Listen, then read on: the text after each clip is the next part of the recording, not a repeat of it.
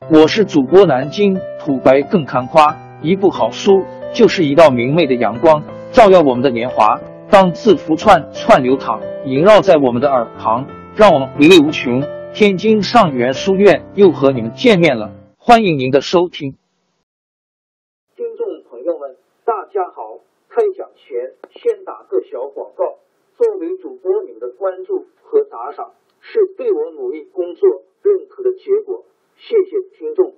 天津上元书院、南京土白更堪夸主播最新专辑《平化祖国华夏上下五千年》终于上线了，一部宏伟巨作。我们的祖先以伟大的创造力、强大的生命力和巨大的凝聚力，世世代代繁衍生息，历尽磨难，从远古走到现代，从蒙昧走向文明。全书共计。两百八十三回，作为播客，我劳动我所得，付费的有声书来了，你愿意为此花钱花时间吗？评话中华上下五千年专辑的进度更新按听众的关注和评论而定。喜马拉雅号 UID 七三二六四零二二，微信号 sh 八五七三零一四四九，请多多关注。多多打赏，谢谢大家，谢谢。下面正式开讲《评话中华上下五千年》专辑。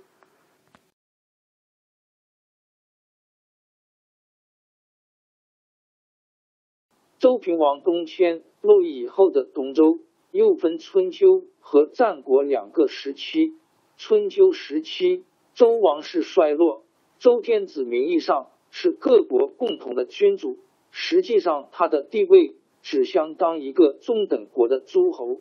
一些比较强大的诸侯国家用武力兼并小国，大国之间也互相争夺土地，经常打仗。战胜的大国诸侯可以号令其他诸侯，这种人称作霸主。春秋时期第一个称霸的是齐国都城临淄，在今山东淄博。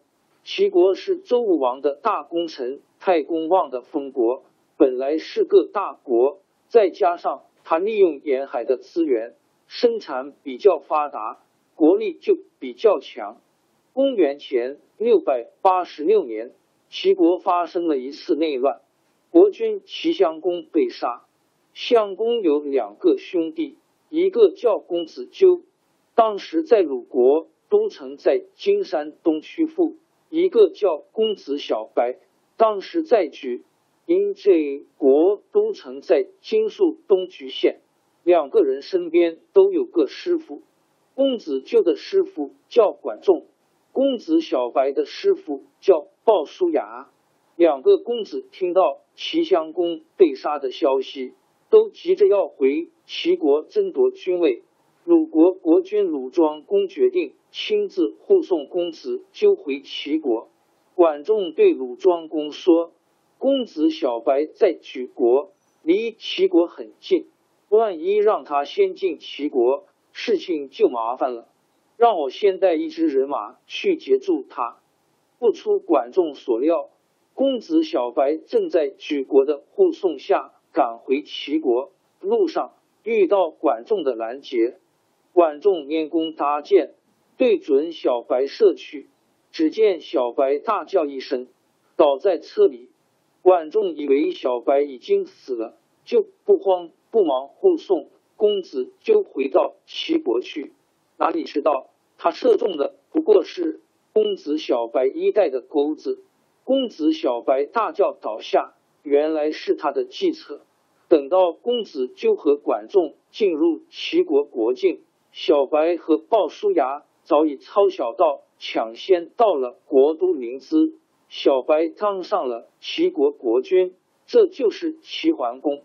齐桓公即位以后，立即发兵打败鲁国，并且通知鲁庄公，一定要鲁国杀了公子纠，把管仲送回齐国办罪。鲁庄公没有办法，只好照办。管仲被关在囚车里，送到齐国。鲍叔牙立即向齐桓公推荐管仲，齐桓公气愤地说：“管仲拿箭射我，要我的命，我还能用他吗？鲍叔牙说：“那回他是公子纠的师傅，他用箭射您，正是他对公子纠的忠心。论本领，他比我强得多。主公如果要干一番大事业，管仲可是个用得着的人。齐桓公也是个豁达大度的人。听了鲍叔牙的话，不但不办管仲的罪，还立刻任命他为相，让他管理国政。”管仲帮着齐桓公整顿内政，开发复原，大开铁矿，多制农具，提高耕种技术，又大规模拿海水煮盐，鼓励老百姓入海捕鱼。离海比较远的诸侯国不得不依靠齐国供应食盐和海产，别的东西可以不买，盐是非吃不可的。齐国就越来越富强了。齐桓公一心想当诸侯的霸主，做了霸主就能够发号施令，别的诸侯就得向他进贡，听他的指挥。他对管仲说：“现在咱们兵精粮足，是不是可以会合诸侯，共同订立个盟约呢？”管仲说：“咱们凭什么去会合诸侯呢？大家都是周天子下面的诸侯，谁能服谁呢？”天子虽说是了是，毕竟是天子，比谁都大。如果主公能够奉天子的命令，会合诸侯，订立盟约，共同尊重天子，抵抗别的部落，往后谁有难处，大伙儿帮他；谁不讲理，大伙儿管他。到了那时候，主公就是自己不要做霸主，别人也得推举您。齐桓公说：“你说的对，可是怎么着手呢？”管仲说：“办法倒有一个，这回新天子止州离王离因 X 才即位，主公可以派个使者向天子朝贺，顺便帮他出个主意，说宋国都城在经商丘南，现在正发生内乱，新国君位置不稳，国内很不安定。”请天子下命令，明确宣布宋国国君的地位。主公拿到天子的命令，就可以用天子的命令来召集诸侯了。这样做，谁也不能反对。齐桓公听了，连连点头，决定照着管仲的意见办。这时候，周朝的天子早已没有实权了，列国诸侯只知道抢夺地盘，兼并土地。已经全忘记还有朝见天子这回事。周厉王刚刚即位，居然有齐国这样一个大国打发使臣来朝贺，打心眼里喜欢，他就请齐桓公去宣布宋军的军位。